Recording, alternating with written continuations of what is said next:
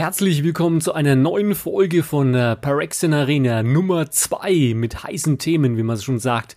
Aktuell würde ich sagen, ist ja das Thema, ich glaube mal, Wetter ist so warm. Wie schaut's denn bei Danny Solaris und Woody aus? Auch zu warm?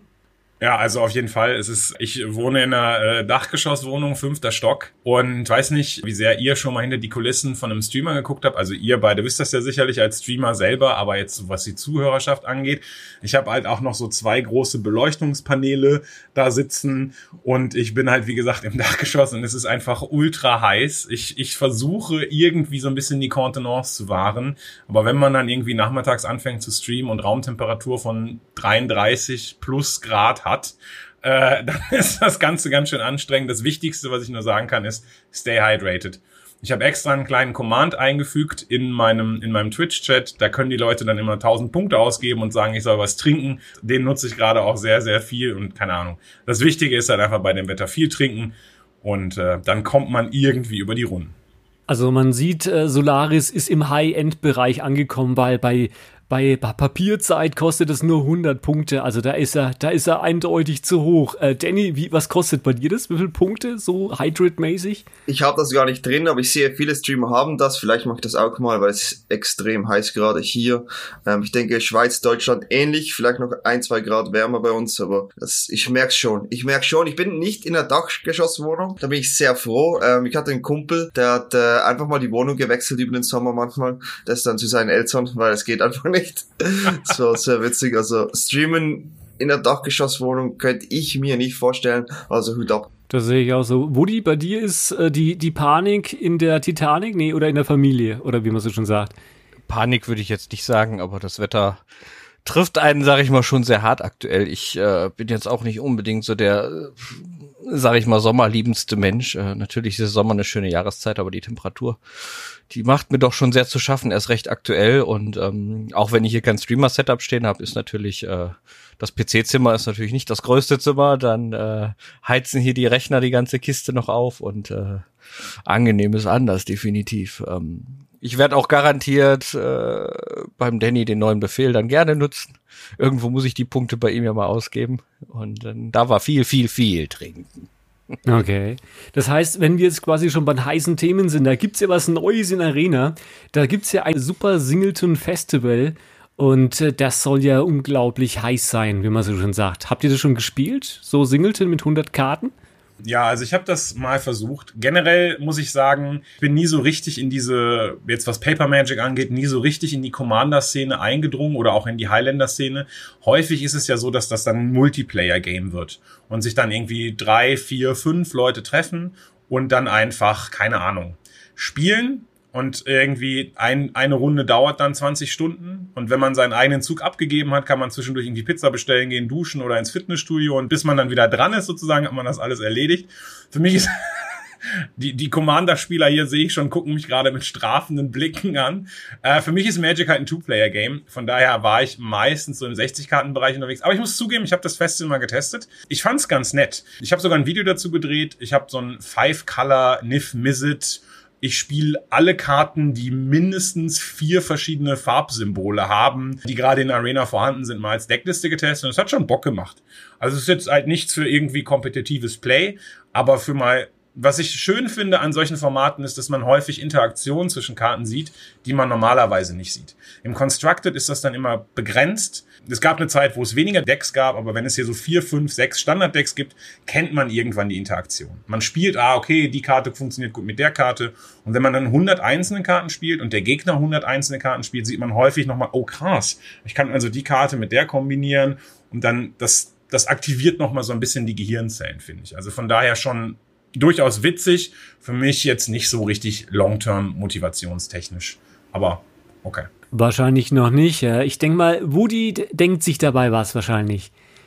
Ja, in der Tat. Also ähm, ich als sowieso normalerweise eher EDH und Commander-Spieler äh, finde jetzt einen, ich sag mal, 100 Karten Singleton-Deck jetzt nicht ganz so neu in dem Sinne. Also von daher ist mir das, das Deckbauen mit ähm, vielen Einzelkarten ähm, etwas geläufiger. Äh, ist natürlich eine ganz andere Art des Spiels, als wenn man jetzt einen, einen Standard-Deck oder ein Historic-Deck äh, entsprechend baut mit bis zu vier Kopien einer Karte, weil man halt da auf seine paar Keykarten setzen kann, logischerweise mehr und ähm, gezielt darauf spielen. Das klappt in einem, in einem gerade 100 Kartendeck mit, mit jeder Karte nur einmal vorhanden definitiv nicht. Das heißt, man hat eine komplett andere Deckbaumechanik. Ich persönlich bevorzuge da sogar tatsächlich den, den, das Spielformat mit mehr als zwei Spielern.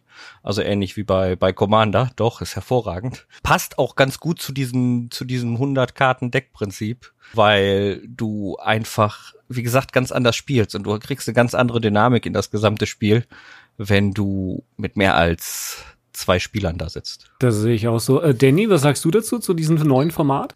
Ich habe jetzt selber noch nicht getestet. Ähm, ich kenne das halt vom Local Game Store, wo da die Leute da zu viert zocken und rumbrüllen. Und, äh, und, da, und dann nachher kommen sie zu mir und klär, erklären mir, was sie getan haben. Und jeder Einzelne tut das. Und ich überlege dann immer so, ja, genau. Das finde ich auch so. Ich habe zwar keine Ahnung, von was sie reden, aber es klingt interessant. Die sind immer voll, voll gehypt. Also ich denke, es macht sicher Spaß, das zu machen, so wie ich das irgendwie empfinde, wenn die fertig sind. Ähm, es gibt dann irgendwie immer einen Bösewicht, habe ich das Gefühl. Irgendwie gibt's das jedes Mal. das ist mega witzig. Ähm, aber das sind, das sind so meine Erfahrungen, die ich damit habe. Aber im Arena habe ich noch nicht ge gezockt. Hm. Also ich, ich, was ich denke, ist einfach so, so Papier schaut mal in die Zukunft. Ich persönlich denke, das ist quasi wie Brawl, die ersten äh, Geschichten da eingebaut worden sind in Arena. So ein bisschen, wir testen mal, so WotC testet mal, wie schaut denn aus, wenn entsprechend Commander irgendwann mal kommen sollte. Und jetzt haben sie quasi dieses Format, dann tun sich die Leute schon mal an das Format irgendwie entsprechend dran gewöhnen und dann irgendwann mal, vielleicht, kommt dann entsprechend äh, das, das Format, was in Magic Online existiert, dann entsprechend äh, Four-Player Commander dann halt vielleicht in Arena. Und ich glaube, da, da, da warten viele Leute drauf, weil es halt schon episch ist mit vier Leuten. Das Four-Player-Format in Arena würde ich ja ich würde es feiern, dann würde ich Arena definitiv auch wieder häufiger anmachen. Garantiert, weil ich halt, ähm, ja, ich persönlich mag halt einfach das, das Spiel mit mehr als zwei Parteien am Tisch ganz gerne. Passt natürlich nicht zu diversen Turniersituationen und ähnliches. Ähm, aber ich würde mich freuen, wenn die das irgendwie technisch umgesetzt kriegen, mehr als zwei Parteien an den Tisch zu kriegen. Wobei ich mir persönlich überhaupt nicht vorstellen kann, wie das optisch in dem Arena-Client laufen kann. Also der ist ja sehr schick aufgebaut, äh, was aber auch dazu führt, dass einfach der, der Platz auf dem Board nicht so, so da ist wie bei Excel Magic Online. Aber ich finde tatsächlich, äh, das ist ein, das ist auf jeden Fall eine gute Intention Papier. Das kann gut sein, dass man dann einfach, also ich, ich glaube, schlussendlich sollte das Ziel von WotC sein, alles über einen Client laufen zu lassen und alle Leute zu vereinen. Also sei es jetzt die Casuals, sei es die professionellen Spieler, dass man nicht irgendwie mehrere verschiedene Programme, also was weiß ich, man hat ja zwischendurch auch noch Duels of the Planeswalkers und Magic Online und Magic Arena und dass man irgendwann einfach einen Client hat, der so mächtig ist, dass er alle Spielformate unterstützen kann und allen Spielern ein Zuhause bietet. Weil dann gibt es auch die Möglichkeit, dass die Leute, ah ja, Commander kann ich zum Beispiel auf Arena spielen. Ah, was gibt's denn auf Arena noch? Und dann gibt's sozusagen so, so, so Cross-Effekte. Ah ja, guck mal, der eine, der irgendwie casual unterwegs ist, ach guck mal, ich kann hier auch draften. Oder der andere, der draftet, sieht, ach guck mal, ich kann hier auch Commander spielen. Und ich denke, dass wenn eine Plattform irgendwann da sein sollte, das, das wäre schon auf jeden Fall ein erstrebenswertes Ziel. Und ähm, ich denke, ich denke, das wird auf kurz oder lang kommen. Arena wird irgendwann das Ding sein. Irgendwann gibt's hoffentlich einen Spectator-Mode. Irgendwann, also da gibt's ja noch so viele Möglichkeiten, Arena weiterzuentwickeln. Und ich kann mir gut vorstellen, dass es dann irgendwann Multiplayer, vier, fünf, was auch immer, Commander auf Arena geben wird. Und man sieht es ja auch entsprechend an der Intention, wenn man jetzt quasi Duel aus the Planeswalker oder die alten Clients, also ganz frühe Chandala und so weiter anschaut, da war ja dann irgendwann mal ein Schluss. Also sprich mit neuen alten Karten. Und sie, sie, sie machen ja quasi die ganze Konstellation weiter auf. Also sprich jetzt Thema Amonkhet Remastered. Da ist es ja so, du hast ja dort langsam wieder die alten Karten, die dann in den Client hinzukommen. Plus dann irgendwann wann kommt vielleicht dann auch die ganzen Karten dann für Pioneer, dann hast du quasi Pioneer auch und irgendwann kommen dann die restlichen Karten auch und dann hast du ja quasi alles. Also damit kannst du dann irgendwann mal entsprechend Magic Online komplett ablösen und das ist ja dann das, was Solaris dann im Prinzip sagt, die Side-Effekte, dass jemand sagt, oh, das, das Format hast du, die Möglichkeiten hast du und dann hast du quasi Catch 'em all, also du hast quasi dann alles in einen Client und bedienst alle. Aber jetzt mal so zum heißen Thema Nummer zwei, wenn man so schon sagt, Amoket Remastered. Ich glaube, das wird ziemlich viel Veränderung im Historic-Bereich geben. Wie sieht denn das Danny so? Ja, das denke ich, äh, wird definitiv passieren. Ich bin mal durch die Liste gegangen, habe es nicht detailliert angeschaut, aber da hat schon einige sehr starke Karten dabei, die, denke ich, vom Power-Level her höher sind als das, was wir bekannt sind in Historic. Da gibt es zwar schon viele gute Karten, ich meine, Eldrin war ein Power-Set äh, zum Beispiel, ähm, und jetzt halt mit Jumpstart und, äh, und da diesen Anthologies, gibt schon so viele Möglichkeiten. Amonkhet bietet da neue Karten, ganz viele neue Karten vor allem, das gibt halt wirklich viele neue Möglichkeiten, da was zu bauen und äh, viele Stables wie Collected Company und andere Karten sind jetzt in Arena verfügbar. Äh, bin gespannt, bin gespannt, aber das wird definitiv was ändern. Also Dings Release ist für alle, die den Podcast hören, Donnerstag, dem äh, entsprechend 13. Und äh, da ist dann entsprechend die Sache schon aktiv. Also ihr könnt es jetzt quasi, wenn ihr es hört, schon entsprechend spielen. Und ich glaube, die werden, die werden ihren Spaß haben, Solaris, oder? Auf jeden Fall. Also ich, ich persönlich war ein, äh, war schon in gewisser Weise ein Fan von Amonkhet. Das liegt aber auch immer daran, ich verbinde immer viel mit den Turnieren, die dazugehören zu einem jeweiligen Set. Also es gibt zum Beispiel Sets wie in Core-Sets, wo es keine Grand Prix gab oder so, wo ich hingefahren bin und wenn es dann irgendwelche tollen Turniere gab, die in diesem Set gespielt wurden, wo das Standard dann halt war oder Limited, dann ähm, finde ich das Set immer noch irgendwie ein bisschen cooler und da waren die deutschen Meisterschaften 2017 waren beispielsweise mit Amonkhet und äh, ja, das wird auf jeden Fall ziemlich spannend. Genau, was du vorhin noch gesagt hast zu diesen Infusions. Ich glaube tatsächlich, dass Amonkhet sogar schon ursprünglich auch im Arena Klein in gewisser Weise vorgesehen war. Ne? Ich glaube, die sind bis Amonkhet zurückgegangen. Ich bin mir nicht mehr ganz sicher, bis zu welcher Edition die historisch zurückgegangen sind, aber genau das, was du sagst, wird wahrscheinlich passieren, dass immer mal wieder ein Remastered Set oder wie auch immer sie es nennen wollen, von älteren Editionen kommen wird und dann einfach einen riesen Pool aufbaut. Ja, Amonkhet Remastered wird, wird draftbar sein, ich glaube einen Monat lang. Und wird halt auf jeden Fall einen riesigen Shake-up in Historic verursachen. Nicht zuletzt sind nicht nur Karten aus Amonkhet und Hour of Devastation drin, sondern die haben auch noch exquisit ein paar Einzelkarten herausgepickt, die besonders hohes Power-Level haben und das auch noch unter dem Deckmantel Amonkhet Remasters mit reingetan. Wie Danny schon gesagt hat, beispielsweise Collected Company. Aber da sind auch noch so andere Karten wie Thoughtseize, Wrath of God oder so. Also so ein paar Karten, wo man denkt, okay, okay, Historic Power Level zieht ganz schön an. Also ich freue mich auf jeden Fall drauf. Ich werde es draften und äh, bin gespannt, was es für Auswirkungen auf Constructed haben. Wenn wir nochmal einen kleinen Schlenker zurücknehmen wollen bezüglich der Hot-Geschichte, ähm, wie hat es denn für euch, wenn wir jetzt dann nochmal den Standard äh, momentan sehen, weil es wurden ja zur letzten Variante wurden ja einige Karten gebannt, also Reclamation und so weiter. Ähm, wie, wie seht ihr denn das? Was hat sich denn jetzt so ein bisschen mm, manifestiert? Was, welche, welche Decks sind jetzt momentan äh, die Decks, die entsprechend gespielt werden. Und ich denke mal, Danny kann da, glaube ich, mehr dazu sagen. Ja, also ich kann da mal eine kleine Tierliste machen. Ich denke, die meistgespielten Decks sind zwei. Das wäre einmal Sultai Ramp und einmal Timo Adventure. Ähm, da gibt's auch noch Decks wie ähm, Timo Elementals oder ähm, andere Flash-Varianten, die finde ich aber nicht so gut. Aber das sind so sicher die Decks, die du siehst. Und jetzt auch neu Raktos wieder. Cookies ist der Number One gegangen mit Raktos. Äh, definitiv ein sehr starkes Deck. Aber ja, Sultai Ramp, es, es ist schon witzig. Äh, wir haben kein Growth Spiral mehr. Und äh, das meistbeliebteste Deck ist einfach mal ein Ramp-Deck. Ähm, das liegt halt daran, dass wir immer noch Uro haben oder Cultivate, jetzt neu, um immer noch weiterhin zu rampen. Und Casualty of War ist einfach riesig stark. Ähm, wenn du schnell auf sechs Mana kommst und dann ein, zwei Casualties äh, hintereinander rauswirfst, dann, dann wird's mal sehr eng für den Gegner. Timo Adventure, wie schon äh, geahnt, und ich glaube, ich habe das erwähnt, das letzte Mal. Ich denke, wenn Clover nicht gebannt wird, ist das halt die einzige richtig unfaire Karte, die noch da ist. Ist halt sehr, sehr schwer, dagegen zu spielen. Wo du einfach ein Creature-Deck bist, das einfach over the top gehen kann. Mit Escape of the Wilds, mit den Face, mit dem Sideboard. Flash wird probiert. Flash ist halt immer noch okay gegen äh, diverse Ramp-Decks, aber Crazes und Clovers, finde ich, sind einfach zu gut, um ein Flash-Deck äh, auf hohem Niveau zu spielen. Eben, das, das fand ich jetzt witzig, weil ich genau das fragen wollte, weil äh, durch den Bann von Teferi dachte ich, dass da vielleicht Flash explodieren würde, aber anscheinend nicht, oder?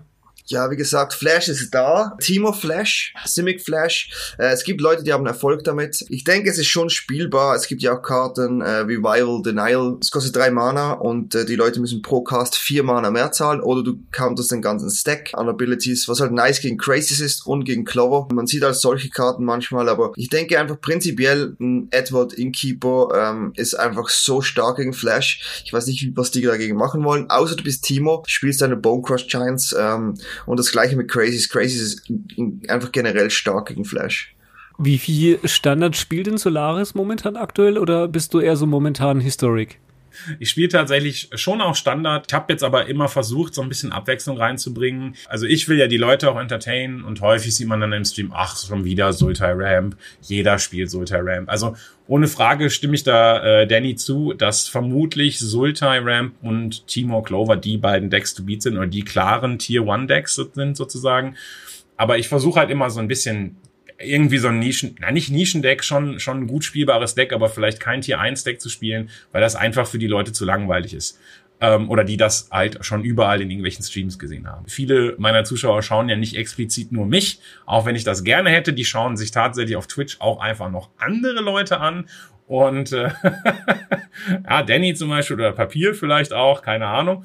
Und äh, dann haben die da schon mal so Decks gesehen und ach, das ist das Deck, was der und der gespielt hat. Und dann versuche ich doch irgendwie immer so eine eigene Nische zu finden. Vielleicht mal Green Black Adventures habe ich zum Beispiel in letzter Zeit gespielt. Ich habe sogar gegen Danny auf der Ladder Green Black Adventures gespielt, tatsächlich. Wir wurden äh, relativ zeitnah zweimal gegeneinander gepaart. Ja, immer mal wieder. Ähm, heute werde ich äh, Timo Elementals versuchen. Ich weiß noch nicht, wie gut das ist. Ich habe selber noch nicht getestet, aber ich wollte mal gucken, wie es ist. Das Genesis Ultimatum wollte ich mal reinpacken und den Terror of the Peaks und dann mal gucken, wie viel Damage man denn so machen kann mit so einem äh, Genesis Ultimatum. Also ja, Standard spiele ich schon im Moment.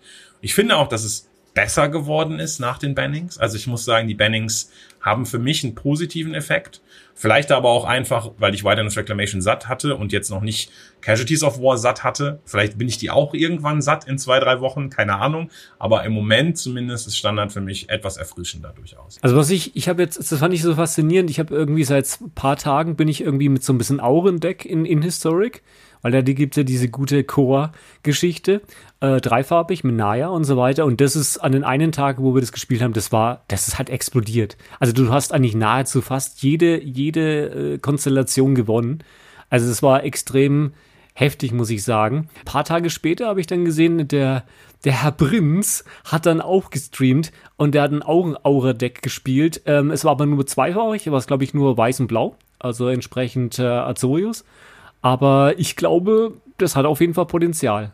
Ja, das blau-weiße äh, Augendeck da, das hat André auf Nummer 1 gespielt in der Leather in Historic. Da gab's ja von schon vorher diese weiß, diese weißen Aurendecks dafür Mythic Invitation und einfach das Blauen, Blau dazufügen war irgendwie so die neue Evolution, die andere da gemacht hat. Äh, sehr erfolgreich. Ähm, das Deck hat ein bisschen Mühe gegen Claim, aber du hast halt auch Antworten gegen Claim ähm, und so ist das Deck eigentlich entstanden. ist definitiv ein starkes Deck für Historic. Ja, mal schauen, was jetzt da passiert mit Amonkent. Was ich hier reingebaut habe, war der Dominaria-Bereich. Habe ich im roten Bereich den, den Valduk und den Champion of the Flame reingebaut, weil ich finde, der, der passt halt irgendwie da relativ gut rein. Also das sind halt su super einzelspielstarke Karten im Bezug zu Auren, weil du kriegst halt eben, wie heißt es so schön, so viel Value, jedenfalls bei den Valduk, weil der generiert halt jedes Mal Haste-Tokens und die musst halt irgendwie erstmal wegmachen. Also das fand ich echt lustig. Manchmal explodiert es halt und manchmal geht es halt irgendwie nicht so.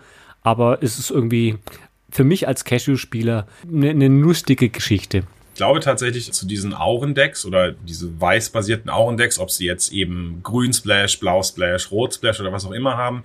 Ich glaube, das waren auch bei der Historic Open die erfolgreichsten Decks, wenn ich mich nicht täusche. Da gab es ja dann also diese Unterteilung in Day One und Day Two, aber wenn man jetzt äh, sich mal das, das Twitterverse, wie das so schön heißt, angeguckt hat und irgendwie sich Decklisten und daneben irgendwie die, die Records von den Day 2s angeguckt hat. Ich weiß nicht genau, ob es dann schon eine Auflistung gab, aber ich glaube tatsächlich, dass diese Aurendex äh, am meisten sozusagen Geld oder die höchste Win-Percentage sozusagen eingebracht haben, so dass man schon auf einem gewissen statistischen, reliablen Standpunkt äh, vertretend sagen kann, dass das wohl ein sehr, sehr starkes Historic Deck ist.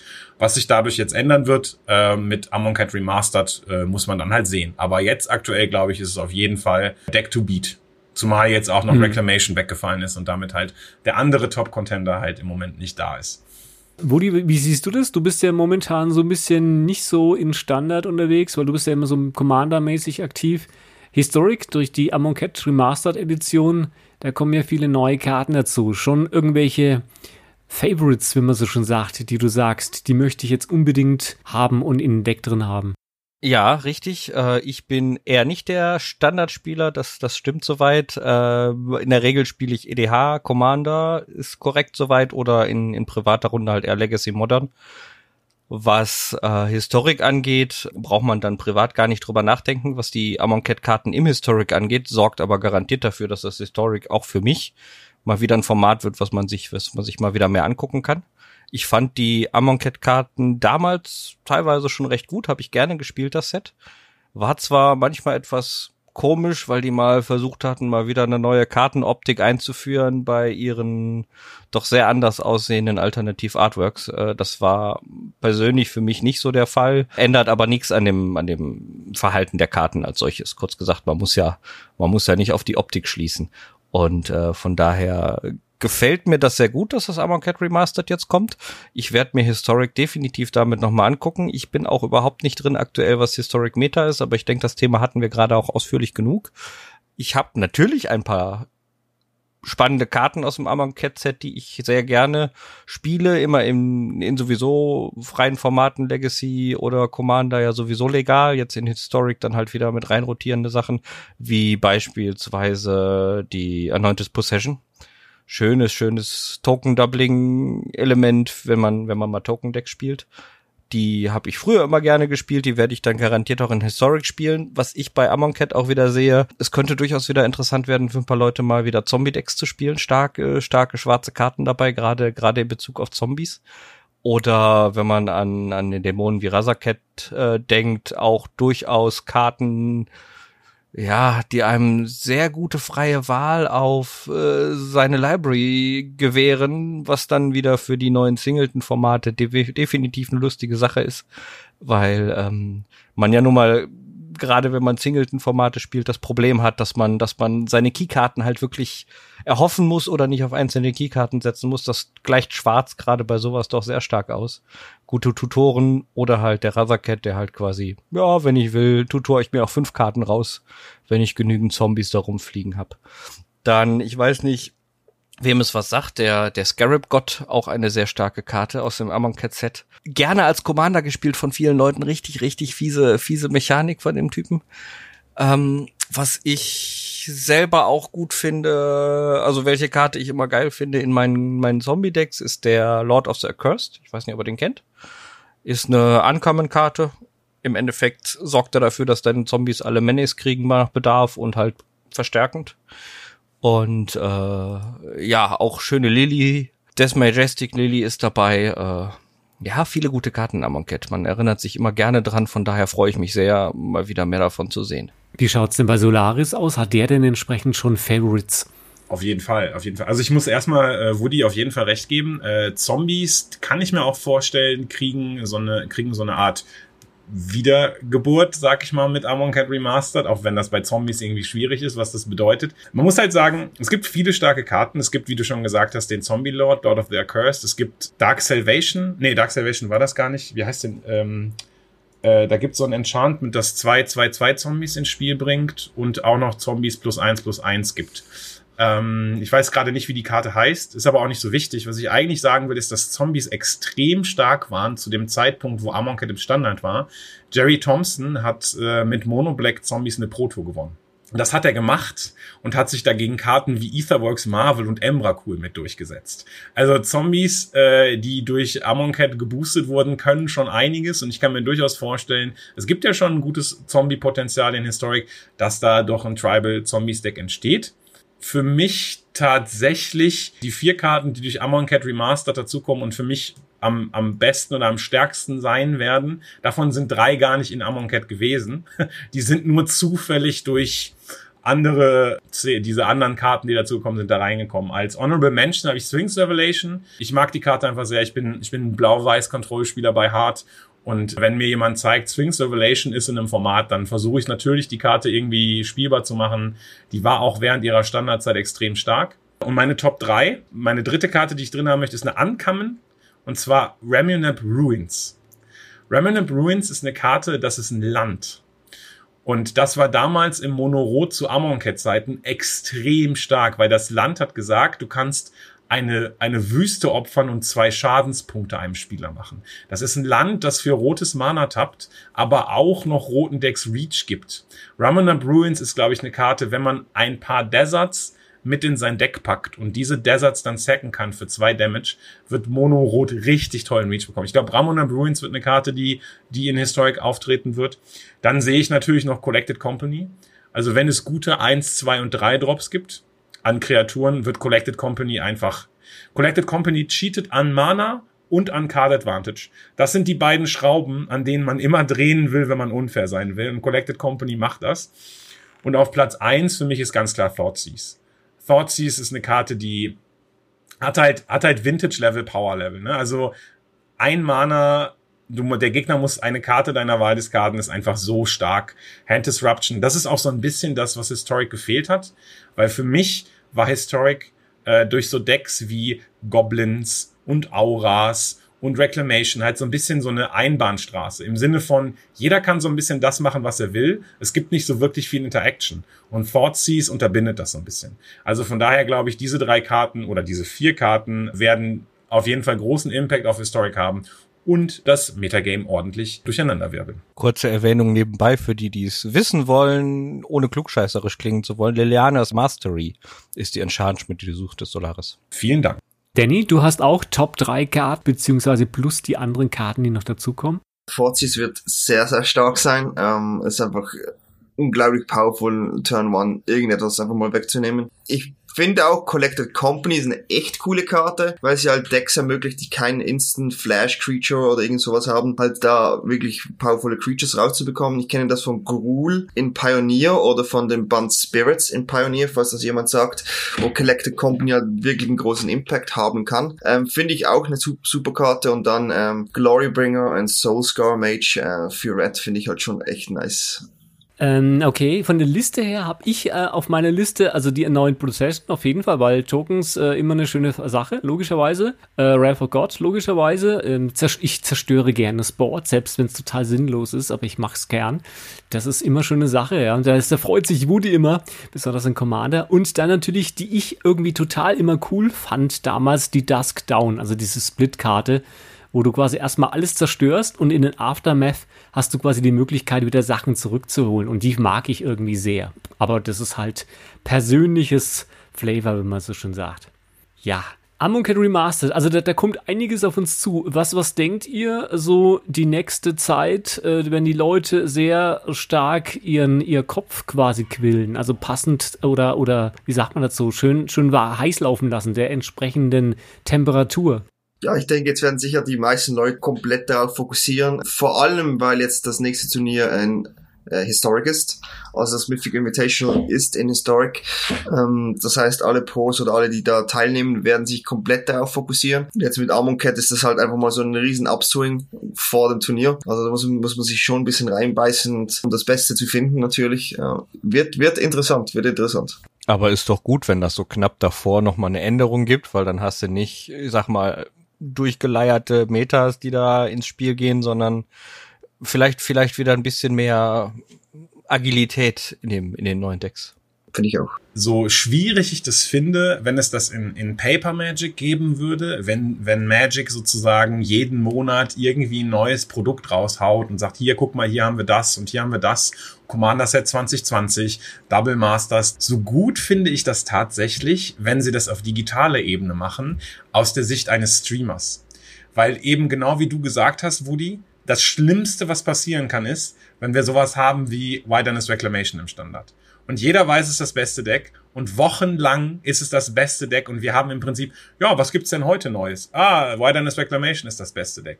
Von daher ist es so gut, dass sie diese, dass sie dadurch, dass sie mit solchen Infusions dafür sorgen, dass alles mal wieder durcheinandergewirbelt wird, sei es jetzt im Historic oder im Standard durch Bannings oder eben Amon Cat Remaster und wie auch immer, dass man immer wieder was Neues und Frisches austesten kann. Ich poste in meinem Discord immer einmal pro Woche die, den, den äh, Standard Metagame Breakdown von William Huey Jensen. Und äh, der macht halt einmal pro Woche, setzt er jeden Montag so einen Artikel auf, eine Tierlist, was im Standard das Beste ist. Und er hat ungelogen einfach irgendwie sieben Wochen in Folge Timo Reclamation auf eins gesetzt und hat immer noch versucht, was dazu zu schreiben. So, ja, übrigens, Timo Reclamation ist immer noch das beste Deck. Und das ist mir, das ist einfach so, ja, ich habe hier einen neuen Standard-Breakdown-Tierlist. Übrigens, Platz eins Demon Reclamation. Was haben wir heute neu? Und dann denke oh, es ist so wichtig, dass sowas wie Armor Cat Remastered kommt und man auch selber so ein bisschen brewen kann, neue Decks entwickeln kann und so weiter. Das, das, das wollen die Zuschauer halt sehen und das ist auch wirklich als Streamer extrem gut. Also das finde ich schon, schon stark. Das stimmt, ja, aber wenn quasi immer das Gleiche passiert, dann wird es dann irgendwie langweilig. Aber was, was denkt ihr von, von den, den, den Spielern, dass vielleicht gewisse Spieler damit sogar überfordert sind? Also sprich, dass die sagen, mein Gott, das ist mir zu viel. Also die, nicht die alten Hasen, sondern die, die ganz neu sind. Auf jeden Fall. Also selbst, selbst für mich ist es, also ich meine, ich weiß gerade nicht, wie groß der Historic Kartenpool ist, aber ich würde schätzen, dass er schon weit über vierstellig ist, vielleicht anderthalb, 2000 Karten. Ich weiß tatsächlich nicht, wie groß er ist. Aber eine Infusion von 300, wie viele Karten sind es? 383 oder wie viel das gerade war, ich weiß es nicht genau. Das, das, das kann man gar nicht verarbeiten. Also man, man muss sich sozusagen immer das, das so, so bruchstückmäßig vornehmen. Man überlegt sich jetzt, okay, Collected Company das ist eine Karte, ich weiß, ich brauche Kreaturen, die kosten ein bis drei Mana. Was sind die besten? Am besten noch mit Grün drin oder so. Man, dass man sich sozusagen Teile rausnimmt und damit versucht, was zu bauen. Weil ich glaube, alle 300 X Karten gleichzeitig zu prozessieren, zu finden, in welche bestehende Archetypen sie reinpassen oder welche neue Archetypen sie definieren, kann man gar nicht. Man muss das immer so peu à peu sagen, okay, hier die Karte, glaube ich, hat Potenzial und dann schaue ich mal, dass ich darum brauche oder die Karte passt da gut rein. Und ich glaube, ansonsten kann das kein Mensch tatsächlich äh, vernünftig verarbeiten. Ja, das, ich habe jetzt gerade mal geschaut. Also momentan ist es so, dass äh, Historic hat momentan über 3400 Karten. Das heißt, äh, Pioneer wäre dann langsam, langsam in dem Scope drin. Also wir, wir nähern uns mit Historic langsam so Richtung Pioneer. Also das ist schon faszinierend. Also das wird, das Historic wird ein sehr interessantes Format, was am Anfang nicht so den Leuten klar war, weil das wäre quasi eigentlich nur die Verwertung der alten Karten, weil man sie ja nicht mehr spielen konnte, weil sie ja aussortiert worden sind und dann hat man halt das Historic entsprechend aktiviert. Aber ist, ist, da kommt was. Also ich denke mal, wie, was sagt Danny dazu? Sieht das auch so oder? Also ich finde es ich find's unglaublich cool, dass sie das machen. Auch eben, wie gesagt, aus Streamer-Sicht, dass du halt immer was Neues da zu brewen mit den, mit deinen Zuschauern. Ähm, und allgemein, es ist, ist halt wirklich, ich finde es extrem wichtig, dass im digitalen Magic, dass halt da immer sich was ändert, oder halt von mir aus können da, da kann das jeden Monat passieren, dass ich wieder was Neues bauen kann. Wenn die Meta ähm, relativ äh, solide ist und nicht äh, Reclamation, Reclamation, Reclamation, Reclamation, dann habe ich kein Problem damit. Aber halt mit neuen Sets und und so, da diesen, diese Änderung ist halt schon echt nice. Und, und jetzt halt hier mit Historic, dass langsam wirklich Pioneer eigentlich wirst, ähm, finde ich extrem cool. Äh, ich habe da mal so gehört, dass die eigentlich Pioneer End bis Ende des Jahres auch drin haben wollen. Finde ich super. Finde ich super. Weiß nicht, ob die das können, weil anscheinend kostet es viel Zeit, so ein Set einzufügen. Weiß nicht genau, wie das war ist, aber ähm, Ende Jahr noch ein anderes Format zu haben, wäre halt schon genial. Weil da hast du halt drei Formate in einem Client, oder? Und, und da kannst du halt immer wieder mal wechseln und alles ist kompetitiv, die Leute schauen das. Für einen Constructed Streamer ist das super. Also da muss ich nicht irgendwie MTGO öffnen und da meine Excel-Zahlen einfügen. Noch, noch was noch reingeglätscht schnell. Also ich habe nachgeschaut, also generell ist es so, dass Pioneer hat quasi 7000 äh, von den entsprechenden. Also wir haben jetzt quasi mit Historic quasi Halbzeit, wie man so schon sagt. Und ähm, generell die Ende des Jahres kommen da noch die neueren Karten dazu, also die neuen alten Karten dazu. Und äh, da wollte ich nochmal direkt zu Danny fragen. Ähm, ich, ich, ich bevorzuge das auch. Je mehr Formate, desto besser. Aber was würdest du zum was mich interessieren würde, was, was hältst du eigentlich jetzt, wo man gerade davon redet, muss man ja auch irgendwann mal über diese Ladder reden. Und jetzt ist es ja gerade so, dass Standard und Historic sich eine Ladder teilen. Und wenn dann auch noch Pionier dazukommen sollte, sollten sich dann Standard, Historic und Pionier alle eine Constructed Ladder teilen? Oder sollte man nicht dann so langsam vielleicht mal auf, auf drei Ladder gehen? Oder man sagt, eine Standard-Ladder und eine Eternal-Ladder, also für Formate, die sozusagen dann älter sind? Oder was denkst du sei das beste Format in dieser Hinsicht? Das ist eine sehr gute Frage, weil ich habe das auch schon oft thematisiert. Und zwar ich persönlich bin der Meinung, es sollte für jedes Format eine Letter gehen, weil dann bist du halt der beste Standardspieler in Arena, der beste Pionierspieler in Arena. Das Problem ist halt, wieso sie das ja gemacht haben, ist wegen der Q-Time. Ähm, ich weiß halt nicht genau, wie sie das optimisieren wollen. Ähm, sie wollen sicher noch mehr Leute von Magic Online zu Arena kriegen. Dann kann man halt die Eternal-Formate sicher auf eine separate Ladder machen. Ähm, diese Eternal Ladder, die du gesagt hast, wäre halt dann vielleicht so eine Übergangsphase, ähm, damit man das irgendwie da mal umgehen kann. Aber ich möchte, dass am Ende da für Pionier für Standard, für Modern, Legacy, was auch immer noch kommen wird, man weiß ja nicht, eine Letter entsteht und das in dieser Letter dann halt diese Kämpfe, die es momentan gibt, oder? Um Platz eins und das ist ja, das ist ja wirklich extrem und dann, da wird bei Twitter wird da jemand geaddet, by the way, number one. Und dann wird der nächste geaddet und das ist halt wirklich ein richtig witziger Kampf und das möchte ich halt für alles dann haben, ja. Hm. Sehe ich auch so, weil im Prinzip momentan ist es ja so, dass sie das quasi technisch äh, bedingt so machen müssen eigentlich, weil du ja nicht die große Masse an Personen hast, die dann quasi Q-technisch dann abgearbeitet werden. Und zum Schluss heißt es dann so, du wartest halt dann drei Minuten, dass du quasi irgendwie dann dann dann Fight dann machen kannst. Und je mehr dazukommen und sie das entsprechend ausbreiten können, und die Cubes dann vorhanden sind, dann ist es, das, wie man sieht es ja bei Magic Online, da geht's ja auch. Also da ist halt einfach eine größere Masse da, die entsprechend spielen. Wodi sieht es wahrscheinlich auch so positiv, wenn dann entsprechend andere Formate dazukommen. Oder was meint ihr dazu? Ja, definitiv positiv. Also ich spiele die Ladder jetzt selber nicht, aber ähm, natürlich, also wenn du für, für, für die getrennten Formate da deine, deine einzelnen Ladders hat, hast, wird das garantiert besser sein. Also ist doch schön, sagen zu können, ich bin der beste Singleton-Spieler oder der beste Pioneer-Spieler, anstatt in einer allgemeinen Ranking dann zu sagen, ja, ich bin irgendwo da in dem Platz. Ne, du hast halt mehr Umfang, du hast halt im Endeffekt auch mehr Möglichkeiten, gewisse Einzeldinge zu erreichen. Wenn du halt wirklich gut in einem Format bist, hast du, hast du halt dein Feld zu beackern, auch nur auf dem, auf dem Teilbereich. Und das, also, denke ich, wäre durchaus, durchaus eine Sache, die kommen sollte. Ja.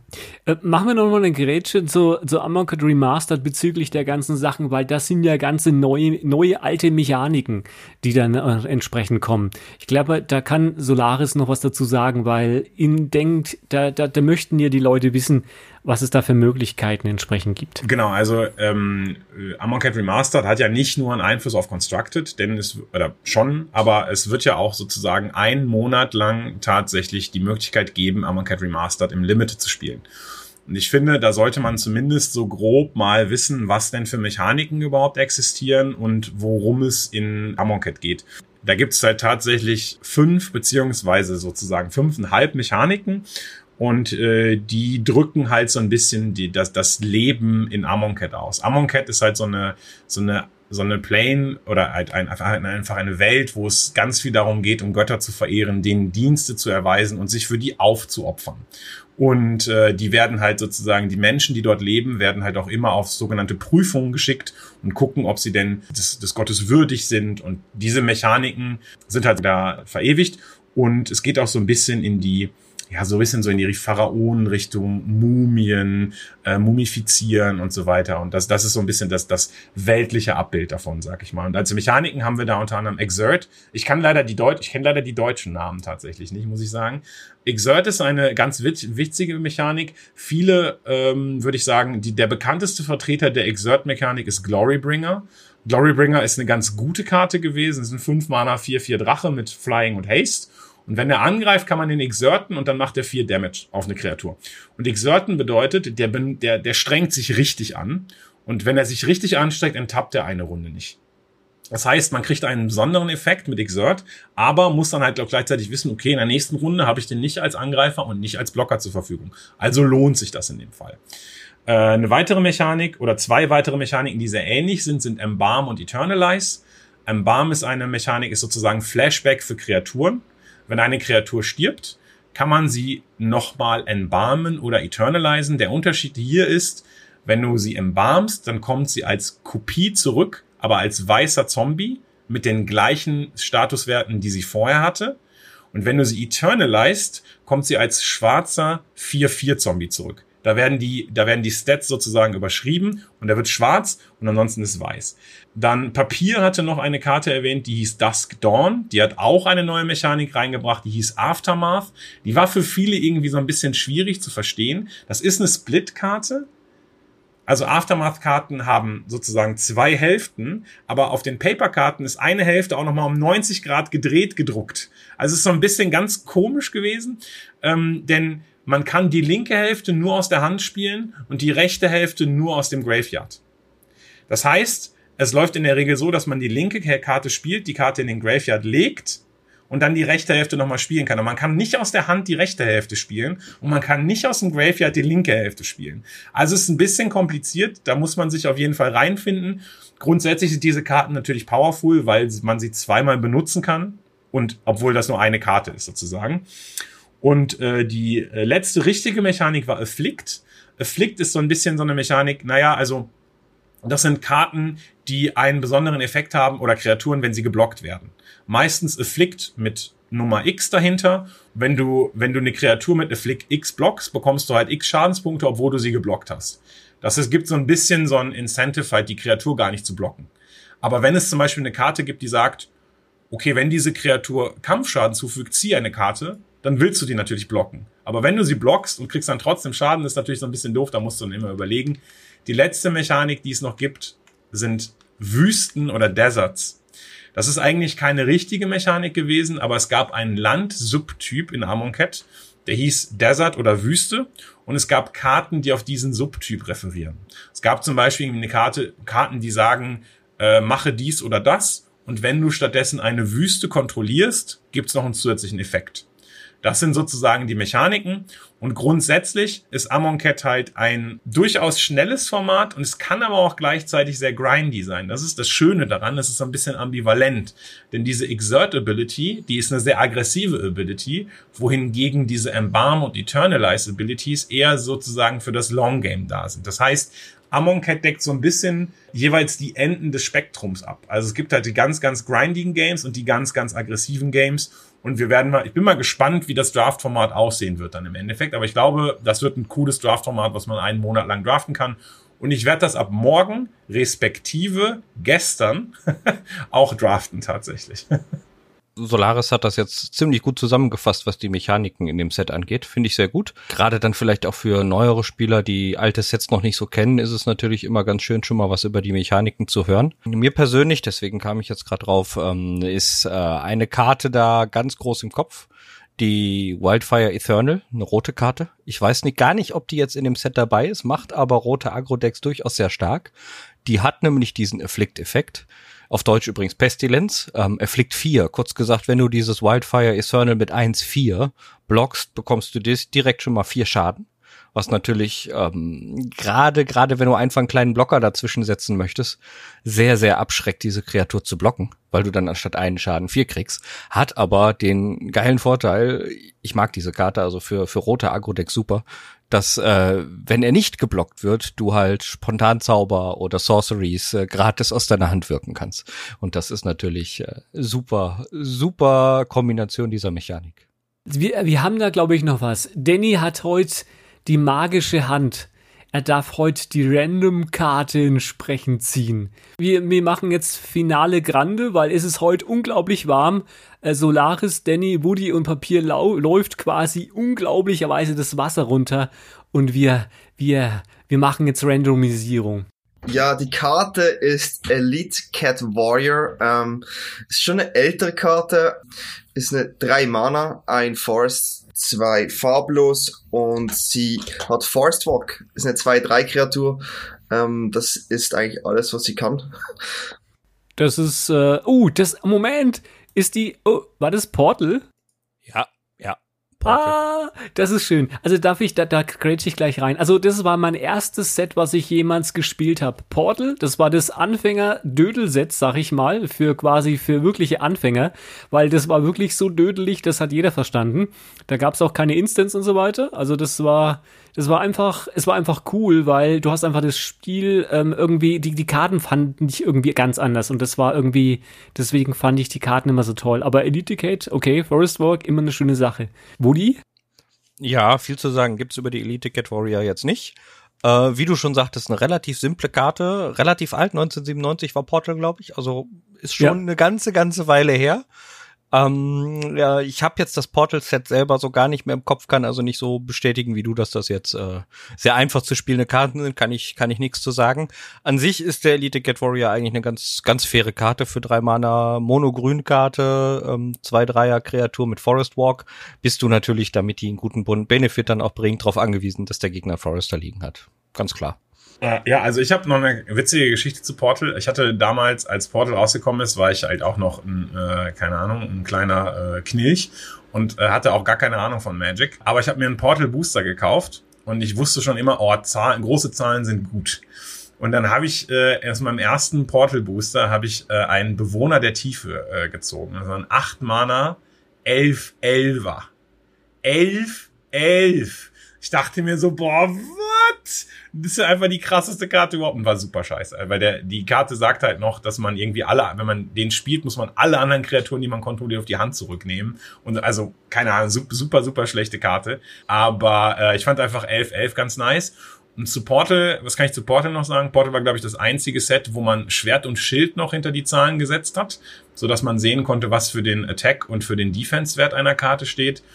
Und ähm, ja, generell zu Elite Cat Warrior speziell. Ich mag den Flavortext, der ist sehr witzig. Hear that? No, that's a Cat Warrior. Also, okay, alles klar. Man wird also überfallen, wenn man es nicht hört. Sehr gut.